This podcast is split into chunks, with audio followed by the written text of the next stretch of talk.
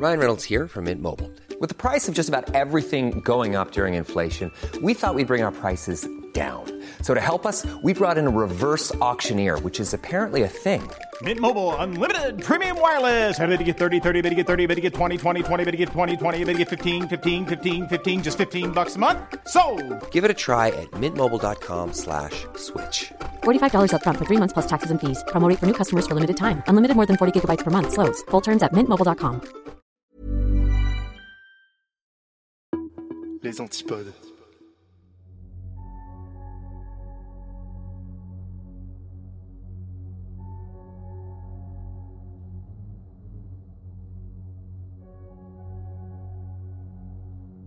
Bonsoir, vous écoutez le Rendez-vous de l'étrange épisode 5. Nous sommes en juillet 2022, en plein dans les vacances de l'étrange, et j'en profite pour préparer tranquillement la rentrée. Je suis en train de changer d'hébergeur pour le podcast, alors normalement ça devrait être plutôt transparent pour vous, mais je préfère prévenir au cas où. On est aussi en pleine création d'un site web pour notre label Les Antipodes.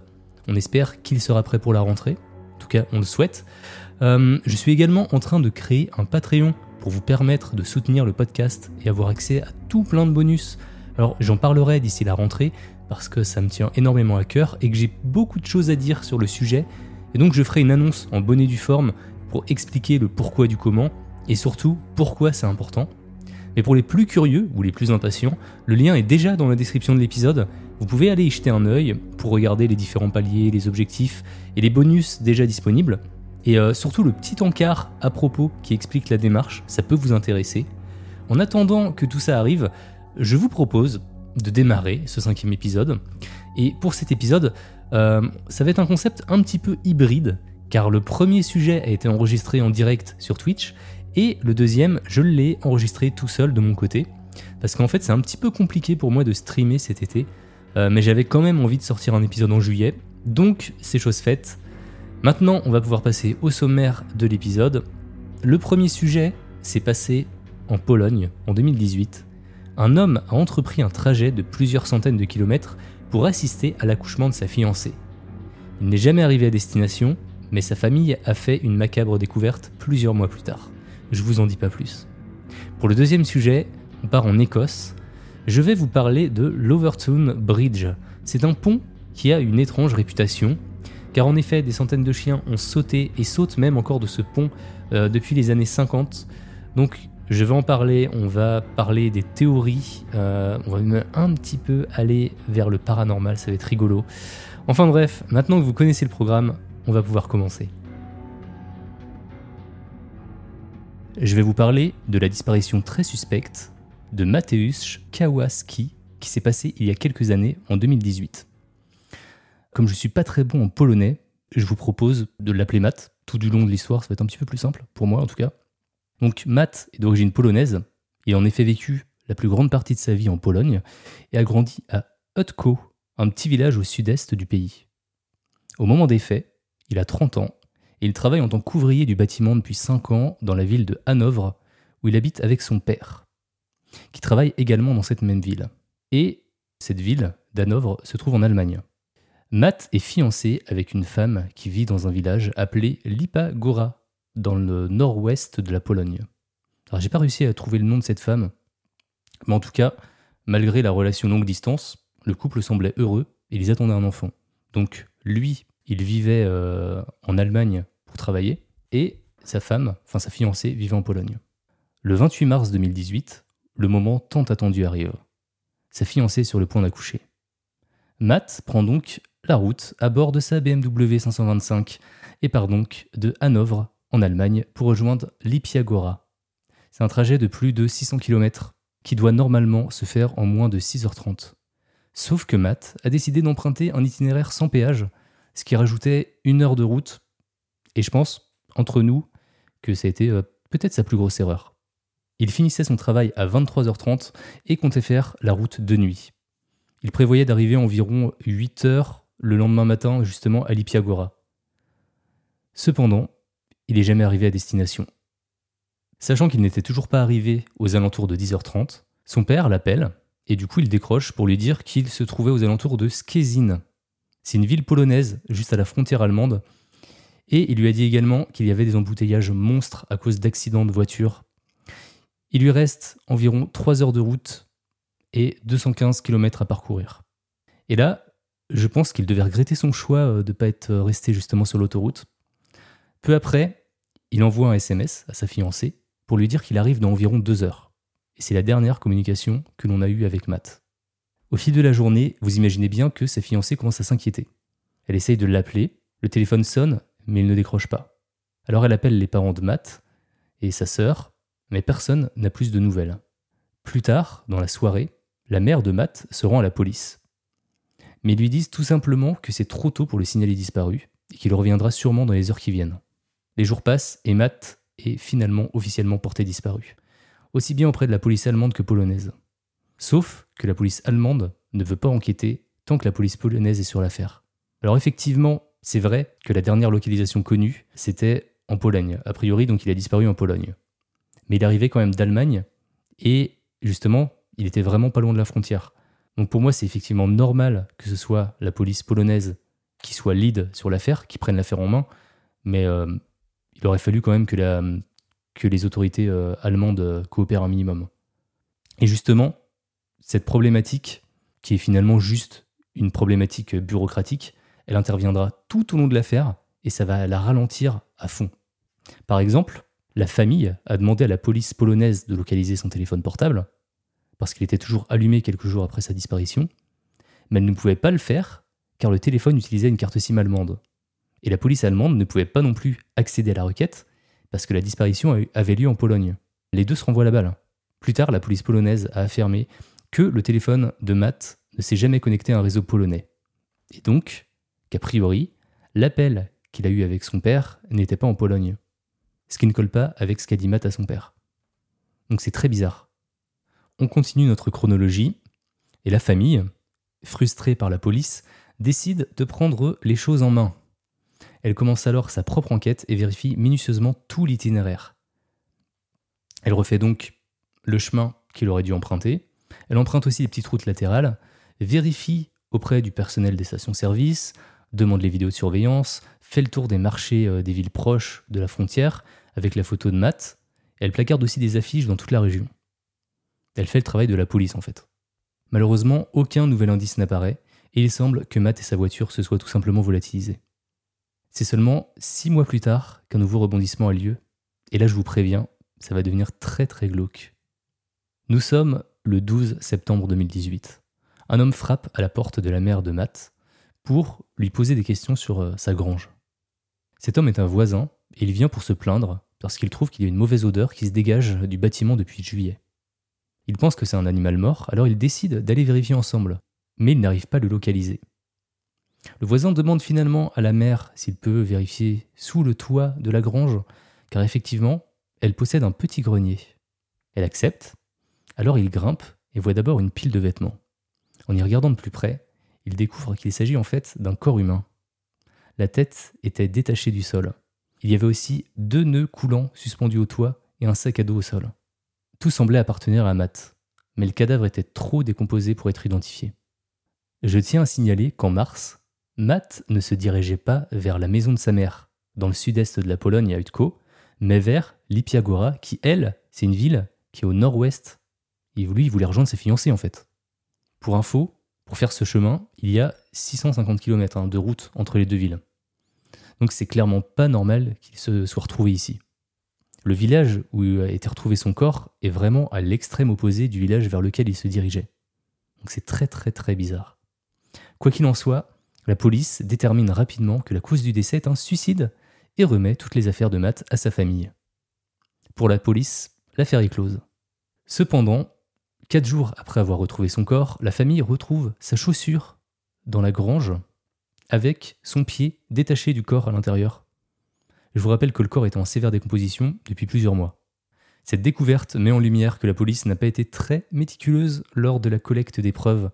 Et d'ailleurs, ça se demandait s'ils ont vraiment fait une vraie autopsie, car euh, les résultats de l'autopsie n'indiquaient pas non plus un pied détaché.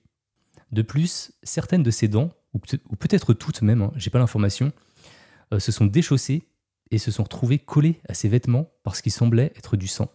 Alors effectivement, une tête peut se couper au bout d'un moment lors d'une pendaison, à cause bah, du poids du corps. Mais l'histoire des dents déchaussées euh, post-mortem et qui se retrouvent sur les vêtements, moi je trouve ça ultra bizarre.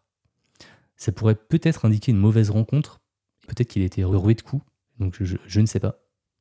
Il semble également y avoir des taches de sang sur ses vêtements, bien qu'elles soient difficiles à distinguer étant donné que les vêtements sont en mauvais état. À l'intérieur de son sac à dos, il y a une bouteille d'eau polonaise avec des mégots de cigarettes à l'intérieur et une brique de jus d'orange. La famille de Matt affirme qu'il ne buvait jamais de jus d'orange parce qu'il n'aimait pas ça. Toutes ces preuves potentielles sont divulguées, mais aucune analyse n'a été faite par la police. Il y a un autre mystère dans tout ça, c'est la localisation de sa voiture. On n'a toujours aucune idée d'où elle est, même 4 ans après. Les clés n'ont pas non plus été retrouvées dans ses affaires, ce qui veut dire qu'il serait soit venu à pied, soit que quelqu'un l'aurait emmené et serait reparti avec sa voiture. Autre chose intéressante, c'est qu'a priori, on pouvait apercevoir le corps lorsque l'on était au rez-de-chaussée de la grange. Et la famille a indiqué avoir utilisé la grange tout l'été sans le voir. Ce qui est assez bizarre compte tenu du témoignage du voisin qui s'était plaint de l'odeur qu'il pouvait sentir depuis juillet. Une source proche de l'enquête a aussi affirmé qu'ils avaient retrouvé des tickets de transport en commun polonais datant d'après sa disparition. C'est intéressant, mais je me méfie un peu de ce genre de source. A priori, c'est un procureur, euh, mais il n'était pas chargé du dossier. Toujours est-il que, pour la police et les autorités polonaises, nous avons affaire à un suicide ils refusent d'enquêter plus longtemps, malgré les relances répétées de la famille. Donc voilà tous les éléments que j'ai sur ce dossier. On va pouvoir passer aux hypothèses. Euh, mais moi, je vous avoue que je suis un peu perplexe. J'ai plus de questions que de théories. Déjà, pourquoi il y avait deux nœuds dans la grange? Or ça, je suis pas sûr déjà de ma compréhension euh, euh, des articles. Peut-être que c'était deux nœuds ou alors une seule corde, mais avec un double nœud. Peut-être, je sais pas. Il y a aussi la partie voiture. On sait toujours pas bah, comment il a fait pour venir. A priori, il est venu à pied. je vais quand même essayer de théoriser. Je vais commencer par la théorie du suicide que soutient la police. On va commencer par ça. Il aurait donc fait le chemin de Hanovre en Allemagne vers son village natal pour mettre fin à ses jours.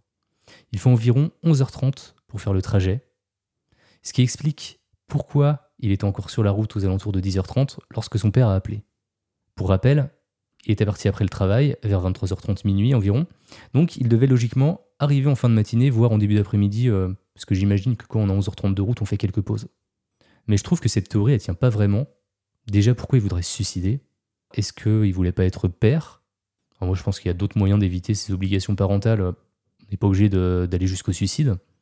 Surtout qu'il vivait quand même une relation à distance à plus de 600 km de sa fiancée, donc, euh, donc pour moi, ça tient pas, quoi. Et surtout, elle est où sa voiture, quoi? S'il avait décidé de se suicider dans la grange, la voiture, elle aurait pas dû être loin. Et puis, il n'avait pas non plus les clés de la voiture sur lui. Donc, c'est une théorie possible sur le papier, mais elle est super compliquée dans les faits, je trouve. Deuxième théorie, est-ce que quelqu'un l'aurait tué? Il a peut-être fait une mauvaise rencontre, ou alors quelqu'un avait des raisons de le tuer. Ça, on n'en sait rien, puisque la police, de toute façon, n'a pas suivi cette piste. Si c'est le cas, la disparition de la voiture serait plus facilement explicable. La personne qui l'a emmené dans la grange aurait pu ensuite repartir avec la voiture. Mais encore une fois, je ne comprends pas qu'il se retrouve dans cette grange à 650 km de là où il se rendait. A priori, la famille a utilisé la grange tout l'été sans tomber sur le corps, ce qui voudrait dire qu'il a été placé là par la suite. Et vu l'état de décomposition, il était mort depuis longtemps. Donc quelqu'un aurait déplacé son cadavre en fin d'été pour le placer dans la grange. Et ensuite, pourquoi pas mettre en scène un suicide. Mais ça non plus, ça colle pas trop avec l'histoire du voisin qui disait qu'il sentait l'odeur depuis juillet. Donc en fait, c'est chaud quoi. En fait, il y a une incohérence entre ce que dit la, famille et ce que dit le voisin. Est-ce que vous avez des hypothèses, vous, dans le chat? Vous, vous êtes plutôt sur suicide ou alors mise en scène de suicide? Vous êtes sur une mise en scène. Je veux bien croire cette théorie, mais le truc, c'est pourquoi il se retrouve dans la grange? Ça veut dire que déjà, il allait pas voir sa fiancée, on est d'accord. Et je vois pas pourquoi le voisin dirait qu'il sent une odeur s'il y a rien. Ah, est-ce que ça pourrait être le voisin qui aurait fait ça? Alors, il faut savoir qu'on était dans un petit village et euh, qu'a priori, c'était un peu compliqué de, euh, venir en, voiture sans que personne euh, l'aperçoive. En fait, c'est, j'arrive pas à trouver la théorie la, la plus probable parce qu'en fait, les deux, les deux théories sont, sont facilement en fait débunkables parce qu'on trouve toujours des trucs, mais j'arrive pas à trouver la plus probable. Moi, je vois pas pourquoi il se suiciderait. Parce que même si, euh, je sais pas, imaginons il veuille se suicider, il a aucune raison de le faire euh, à 11 heures de chez lui, quoi. Il peut très bien, euh, je sais pas, se pendre euh, chez lui en Allemagne. Moi, je pense qu'il a fait une mauvaise rencontre sur une aire d'autoroute. Alors, s'il a fait une mauvaise rencontre sur une aire d'autoroute, ok, pourquoi pas Mais alors, dans ce cas-là, pourquoi mettre en scène un suicide euh, dans la grange de ses parents? Dans ce, dans ce cas-là, tu, euh, tu le laisses sur l'aire d'autoroute Mais je suis quasi sûr qu'il n'était pas tout seul. Il n'est pas venu à pied. Je pense que je penche vers la mise en scène aussi. Mais juste la partie de, qui se retrouve en fait chez, chez sa mère, chez là où il a vécu, bah, c'est ça que je trouve bizarre. quoi. Pour moi, rien que le fait que sa voiture n'ait pas été retrouvée, euh, ça veut dire que euh, je pense que quelqu'un l'a emmené et donc que c'est pas lui qui s'est suicidé. quoi. En tout cas, on est sur une affaire vraiment bizarre. Et vu comment la police l'a classé rapidement, je pense qu'on n'aura jamais la réponse de toute façon. Ce qui est d'autant plus triste pour la fiancée de Matt, qui doit élever maintenant un enfant qui a maintenant 4 ans et ne connaîtra jamais son père, son père biologique en tout cas.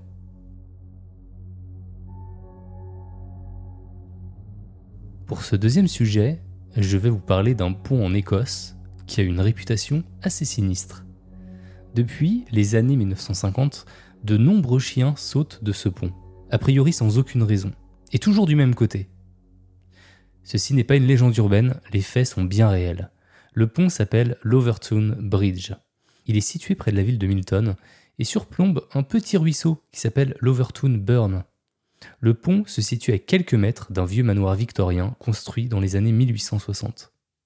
Le pont a été édifié en 1895 pour relier les deux parties du domaine de la maison, séparées par une chute d'eau. On ne sait pas vraiment quand les événements ont commencé, a priori ce serait dans les années 1950, mais aucune année, encore moins de date précise n'est connue.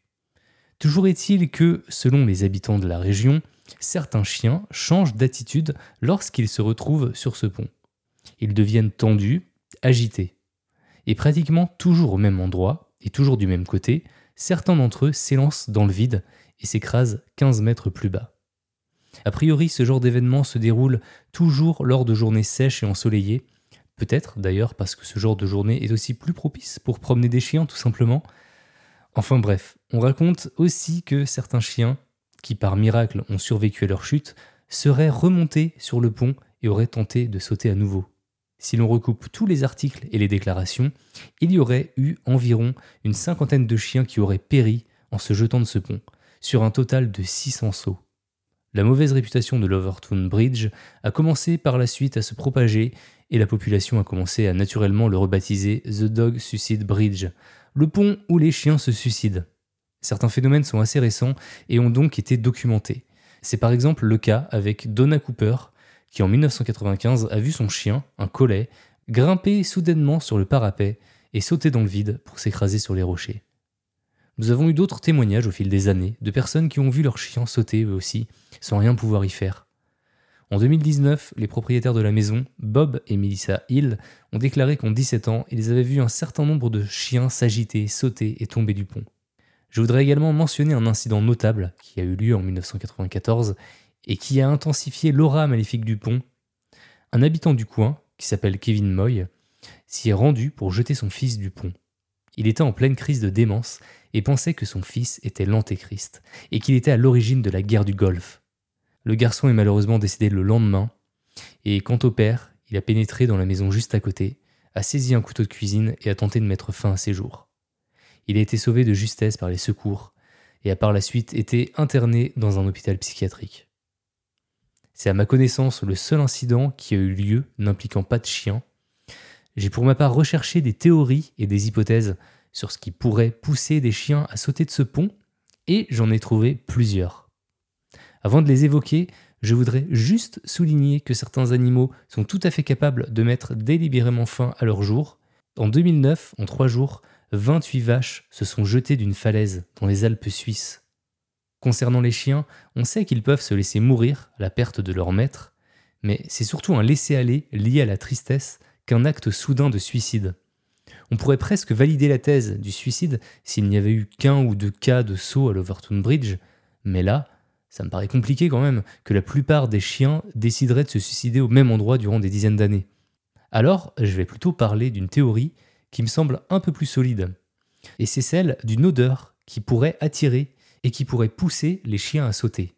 Déjà, il faut savoir que la plupart des chiens qui ont sauté appartenaient à des races de chiens connus pour avoir un odorat développé, comme des bergers allemands ou des terriers écossais. Un expert animalier a enquêté et a signalé la présence toute proche de visons en contrebas, ainsi que le fort pouvoir attractif de leur odeur sur les chiens.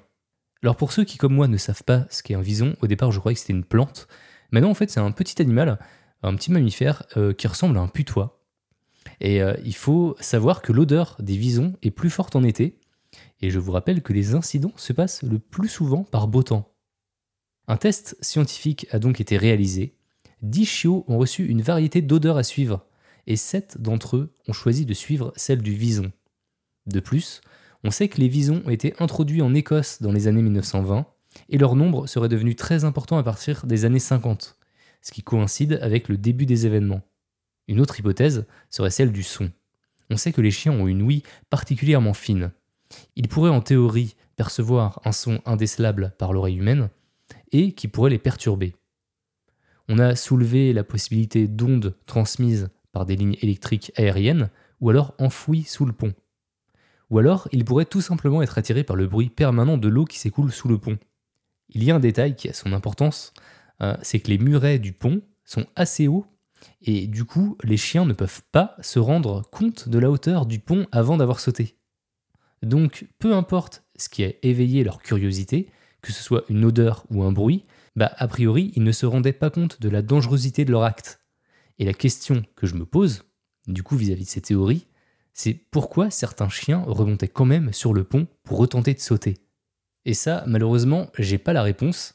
Et comme on aime bien dans le rendez-vous de l'étrange les questions auxquelles on ne trouve pas de réponse, je vous propose de parler un peu de paranormal. Et donc je vais terminer le sujet avec deux théories que j'ai lues dans le livre Dossier inexpliqué euh, par euh, Jocelyn F. Keller. La première théorie concernerait l'hypersensibilité des chiens qui absorberaient comme une éponge psychique les pulsions suicidaires de leur maître. Cette théorie se base notamment sur plusieurs expériences réalisées par Rupert Sheldrake. C'est un parapsychologue qui a écrit un livre qui s'appelle Ces chiens qui attendent leur maître, sorti en 2001, et dans lequel il parle justement de ses expériences. Et dans l'une d'entre elles, il a voulu prouver que les chiens pouvaient capter à distance les pensées et les intentions de leur maître. Pour cela, une femme et son chien ont été filmés séparément dans plusieurs environnements. Tandis que le chien restait à la maison, la propriétaire s'absentait pour la journée avec pour instruction de revenir à une heure choisie par les organisateurs de l'expérience, et à bord d'un taxi pour ne pas produire des sons de voiture familiers aux chiens. Et ce qui s'est passé est très étonnant. 11 secondes à peine après qu'on a demandé à la femme de regagner sa maison, l'animal s'est posté à la fenêtre pour attendre le retour de sa maîtresse, et il n'en a pas bougé durant les 15 minutes qu'il a fallu à cette dernière pour arriver.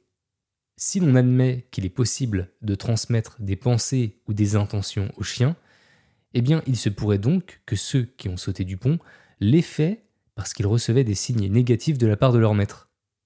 Et pour appuyer cette théorie, la ville de Dumbarton, juste à côté du pont, est connue pour être une zone économique en déclin et régulièrement citée comme l'un des endroits les plus déprimants où vivre en Grande-Bretagne. Et son taux de suicide est très élevé, à tel point qu'il est devenu la cause majeure de décès pour les jeunes, avant les accidents de voiture. Personnellement, j'aime beaucoup cette théorie, même euh, si elle me semble quand même très peu probable, surtout qu'on n'a aucune info sur l'état mental des propriétaires, ils allaient peut-être très bien, et elle n'explique pas non plus pourquoi ce pont en particulier Car j'imagine que c'était pas quand même le seul pont de la région. Mais puisqu'on en est là, je vous propose qu'on rentre un petit peu plus dans le paranormal et je vais terminer avec des rumeurs qui circulent depuis toujours sur l'endroit même où était construit le pont, qui a la réputation d'être fréquenté par des entités. Notamment, selon certains, le fantôme d'une femme qui entrait le pont et qui inciterait les chiens à sauter. Les locaux aiment raconter que, selon la tradition celtique, Overtoun est un lieu à part, une zone fragile entre deux mondes, le nôtre et l'au-delà. Le manoir juste à côté a d'ailleurs également la réputation d'être hanté. Il y a beaucoup de médiums et voyants qui ont fait le déplacement pour mesurer cette hypothèse, et c'est d'ailleurs le cas de Marie Armor, une médium qui a voulu s'en rendre compte par elle-même. Elle s'est donc promenée avec son propre labrador, et lorsqu'elle était sur le pont, elle s'est concentrée sur ses sensations, mais elle n'a rien ressenti d'inhabituel. Elle a même plutôt éprouvé un sentiment de calme et de sérénité. Elle a cependant remarqué que son chien tirait sa laisse du côté problématique du pont. Donc voilà, c'est toutes les théories que j'ai retenues. Il y en a encore d'autres, plus ou moins intéressantes. De mon côté, je penche plutôt sur la théorie olfactive, avec l'odeur des visons, mais il reste certains mystères. Pourquoi le phénomène se concentre toujours exactement au même endroit sur le pont? Et pourquoi la plupart des chiens qui s'en sortent, eh ben, ils tentent de ressauter à nouveau? Je ne sais pas ce que vous en pensez, mais pour moi, il reste encore quelques zones d'ombre qui mériteraient d'être creusées encore un petit peu plus. En attendant, pour tous ceux qui ont un chien, eh bien je vous déconseille de le promener sur l'Overton Bridge, que les locaux surnomment toujours le pont où les chiens se suicident.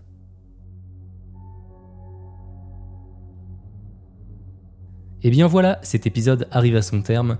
Merci beaucoup de l'avoir écouté jusqu'au bout. Merci aussi à ceux qui étaient présents en live. On passe toujours de chouettes moments ensemble. Si c'est pas encore le cas, n'hésitez pas à me suivre sur twitch.tv slash je suis hop pour venir nous faire un petit coucou, ça fait toujours plaisir. Si vous souhaitez soutenir le podcast, vous pouvez faire partie des premiers contributeurs sur Patreon, comme je l'ai expliqué en début d'épisode. Il sera lancé officiellement d'ici la rentrée, mais il y a déjà tout plein de contenus bonus à écouter, et ça se passe sur patreon.com slash rdvétrange. Une autre très bonne façon de soutenir le podcast, ce sont les notes et les commentaires sur les applications de podcast.